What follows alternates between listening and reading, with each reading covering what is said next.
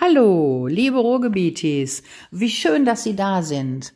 Ich bin auch da. Ich bin in Frau Sabines Wörterbütchen, die Frau Sabine, und Sie, meine lieben Ruhrgebietis, Sie sind die, die sowieso hier sind. Also im Ruhrgebiet. Oder waren Sie mal hier? Oder haben Sie vor, mal hierher zu kommen? Dann ist jetzt der heutige Podcast genau der richtige, denn heute werden wir uns mit dem Thema Hey, hör mal, wer sind wir hier überhaupt? beschäftigen. Identität würden die einen sagen, hör mal, wer bist du eigentlich? würden die nächsten fragen. Ähm, in verschiedenen Variationen wurde das ja rauf und runter untersucht und man kann unendlich viele Studien bestimmt wieder heran googeln. Machen wir alles nicht. Wir hier in Frau Sabines Wörterbütchen, Sie wissen ja, wir sammeln Wörter, Texte, Bedenkenswertes, Nachhaltiges.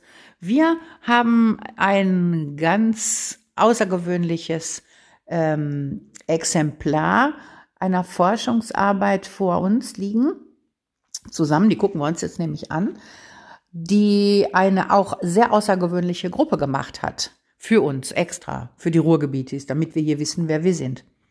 Ja, das Ganze, was ich Ihnen heute vorstellen möchte, das ist eine Forschungsarbeit mitten aus dem Herzen des Ruhrgebiets, also direkt neben dem Wörterbütchen sozusagen, das ja auch im Herzen des Ruhrgebiets verankert ist. Ähm, die Klasse 6a und die Klasse 7b des Josef Albers Gymnasiums in Bottrop hat sich schon lange, lange, lange Gedanken gemacht über dieses Thema Identität und wer sind wir hier und wie heißen wir und wie sind wir hier besonders, ja oder nein? Haben wir äh, irgendwelche Eigenheiten? Wie werden wir von außen gesehen? Wie sehen wir uns selber? Damit haben die sich schon lange beschäftigt, bevor wir hier auch nur das Wort Kulturhauptstadt überhaupt buchstabieren konnten. Zuallererst möchte ich aber ein ganz dickes Dankeschön aussprechen an Werner Boschmann.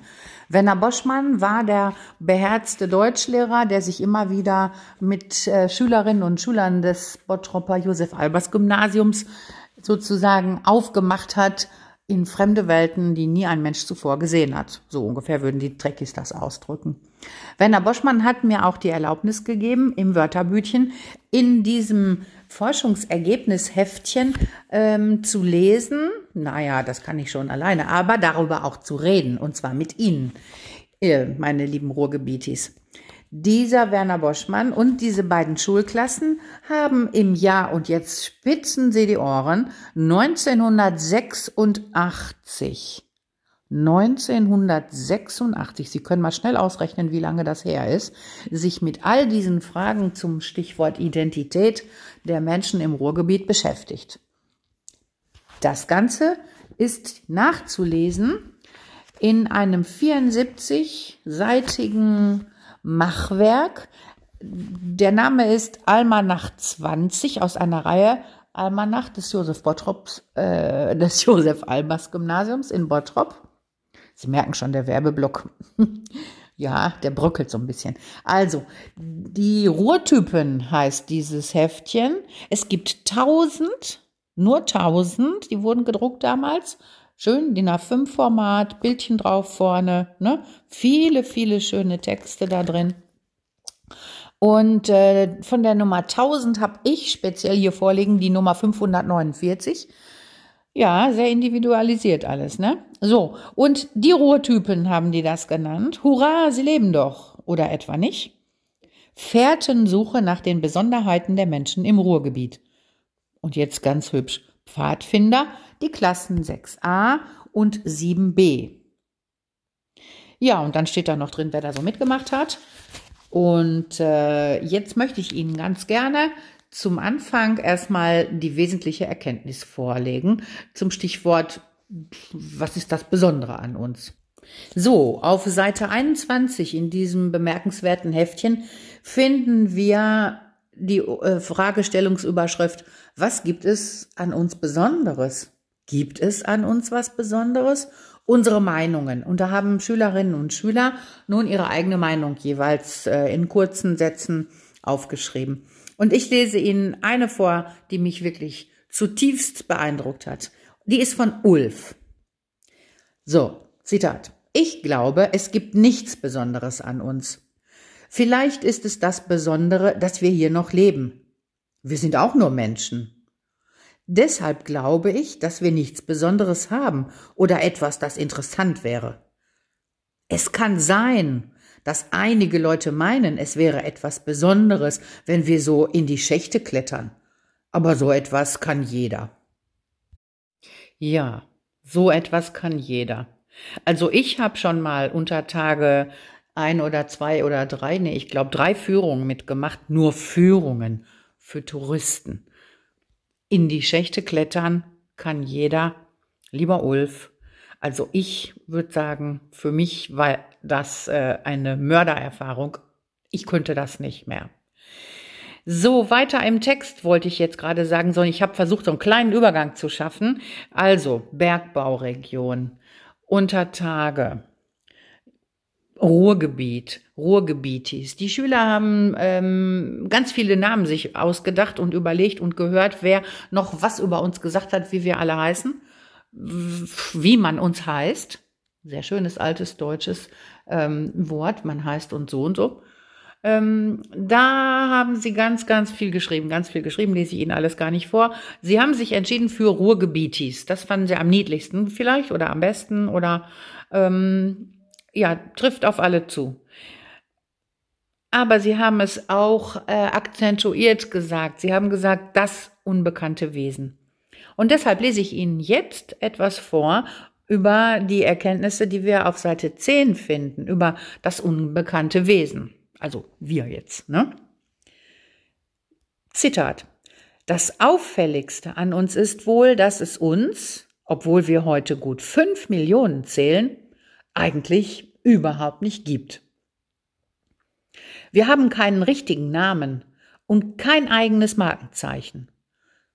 Wenn jemand irgendwo unsere Rolle spielt oder als wir geehrt wird, dann ist der meist von auswärts oder kennt uns gar nicht. Wenn wir in der Werbung, die unsere Top-Leute für sich machen, vorkommen, dann als statistische Statisten. Massenhaft ganz im Hintergrund in einer Fußgängerzone oder einzeln bei der Maloche. Mit uns als tragende Werbesäulen lässt sich offenbar nicht viel Start machen. Jetzt kommen ein paar Zahlen, passen Sie mal auf. Wir waren Mitte 1985 genau 5.199.528 und haben uns in den letzten 120 Jahren fast verzwanzigfacht. Was wohl eine tolle Leistung, aber, und dann in Anführungsstrichen, weder planmäßig noch kontinuierlich war, wie man in bunten Broschüren anführt. 15,8 Prozent von uns sind 65 Jahre oder älter. Anführungsstriche, große Familien mit vier und mehr Kindern sind mit 5 Prozent die Ausnahme. Anführungsstriche fertig. Mit 1177 Einwohnern je Quadratkilometer sitzen wir uns fünfmal so dicht auf der Pelle wie die anderen in der BRD.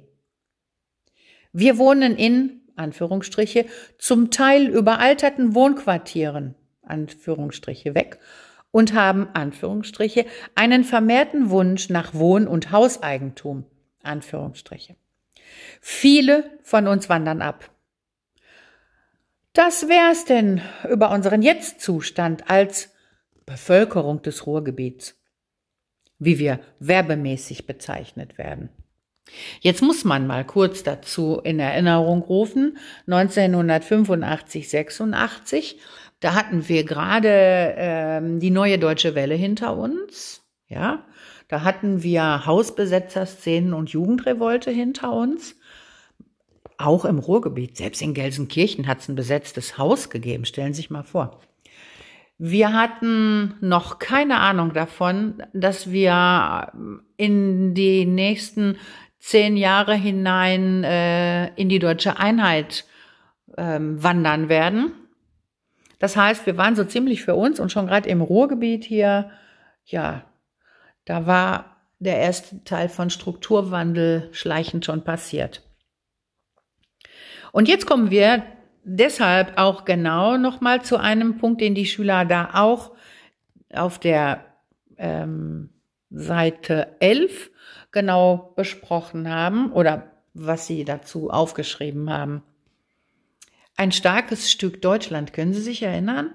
Ein starkes Stück Deutschland war eine Marketing- und Werbestrategie des KVR, Kommunalverbund Ruhrgebiet. Ja, über das starke Stück Deutschland haben die sich offensichtlich auch Gedanken gemacht und haben dann folgenden Text verfasst. Der erste Teil war ja das unbekannte Wesen und jetzt kommt und seine Geschichte. Über unser genaues Geburtsdatum gibt es unterschiedliche Meinungen, aber wer unsere Eltern waren, das ist auf jeden Fall klar. Wir entstanden nämlich aus der schicksalhaften Verbindung von Kohle und Stahl. Das passierte wohl so um 1838 rum mit der ersten Förderung von Fettkohle. Ab 1850 vermehren wir uns rasend. Unsere Erzeuger kümmerten sich allerdings bald mehr um ihre eigenen Krisen und ließen uns zeitweise als soziale Frage im Ablagefach liegen. So richtig auf den Putz gehauen haben wir in unserem bisherigen Leben eigentlich erst einmal. Es ging daneben. Kurz danach, so 1920 rum, wurde unser Siedlungsverband gegründet, also endgültig festgelegt, wer zu uns gehört und wer nicht. Nach all dem Trubel waren wir erstmal ein halbes Menschenalter geplättet, hielten die Klappe und ließen Stickum so ziemlich alles über uns ergehen, auch wenn wir danach ganz schön kaputt aussahen. Keiner hätte uns zugetraut, aber wir waren fix wieder auf den Beinen von 0 auf 100 wollten wir mal wieder richtig ranhauen. Aber nur kurz. Dann kriegten wir wieder eine Krise mit Überlebensprogrammen verordnet und unser Marktwert ist seitdem ganz schön gesunken. Heute würde kaum einer noch auf uns wetten. Obwohl, na, wir sind eben die großen Unbekannten und weil sich eigentlich keiner mit uns beschäftigt hat, uns keiner so richtig kennt, in den Bunddarstellungen höchstens eine halbe Seite für uns reserviert ist, haben wir so eine Art Unterhunderolle, wie das die Engländer sagen würden. Die anderen und auch viele von uns haben noch längst nicht erkannt, dass wir echte Stehaufmännekes mit Format sind. Die stellen uns im Fernsehen und so immer noch als doof und malocherhaft Panne dar. Oder die sezieren uns wissenschaftlich und suchen nach unserer verborgenen Identität. Haben wir längst, Jungs, haben wir schon. Ob ihr euch nun als starkes Stück Deutschland bezeichnet oder nicht. So, meine Lieben, jetzt mal noch mal ganz kurz zurückgedacht. 1985, 86. Sechste Klasse, siebte Klasse so rein alterstechnisch betrachtet liegen wir da in der Pubertät. In diesen Zeiten sich solchen Gedanken zu widmen und mit einem Satz zu enden, haben wir längst, Jungs, haben wir schon, finde ich persönlich ein starkes Stück Deutschland.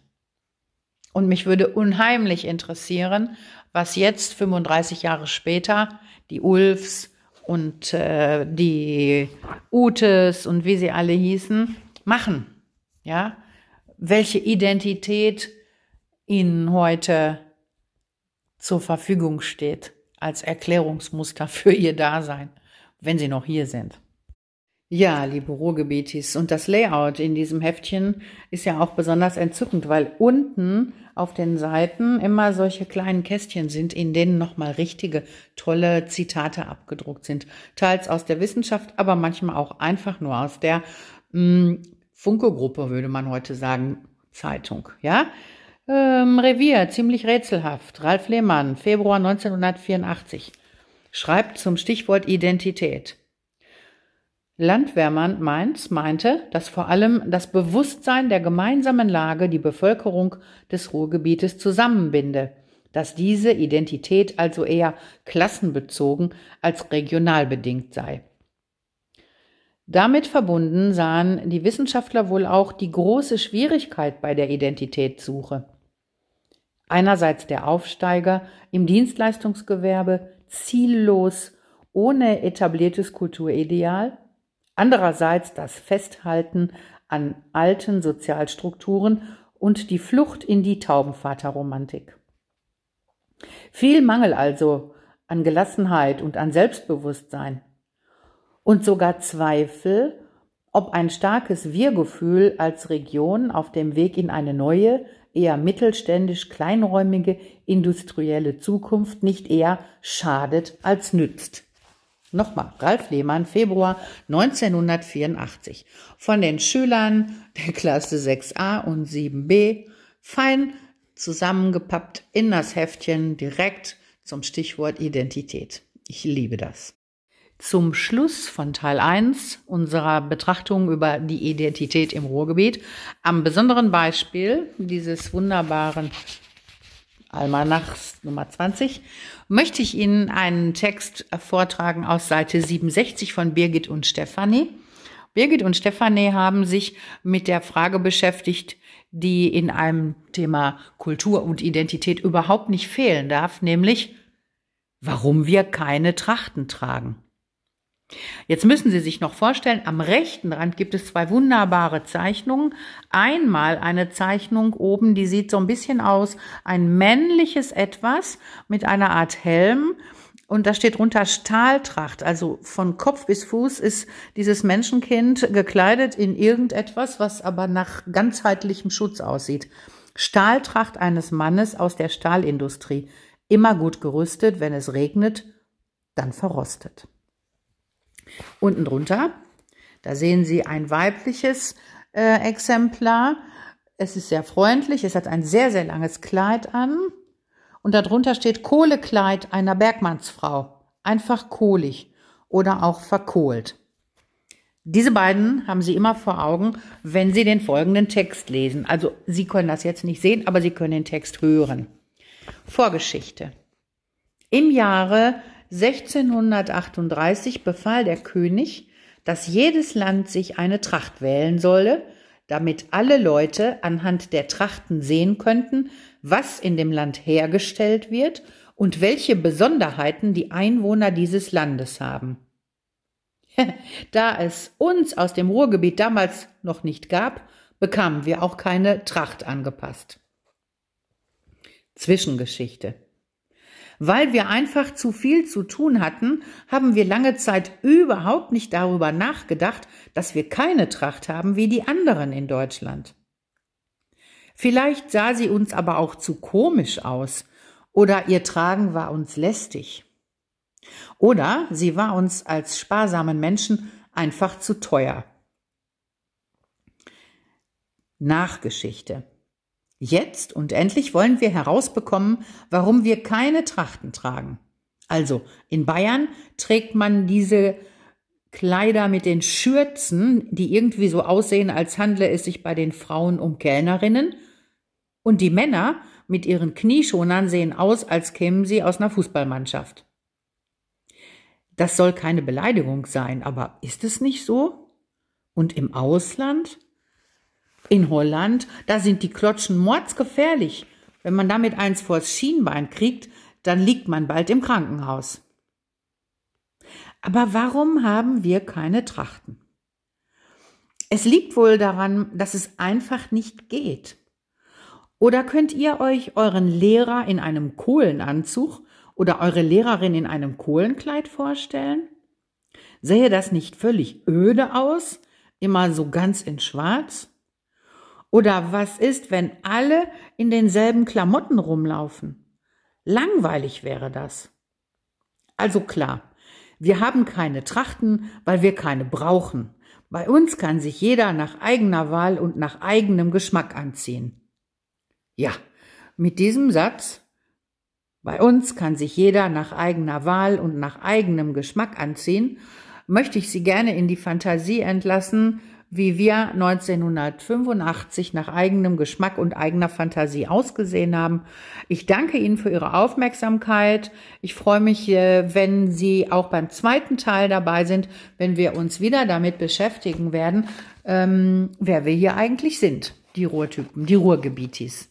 Alles Liebe, tschüss.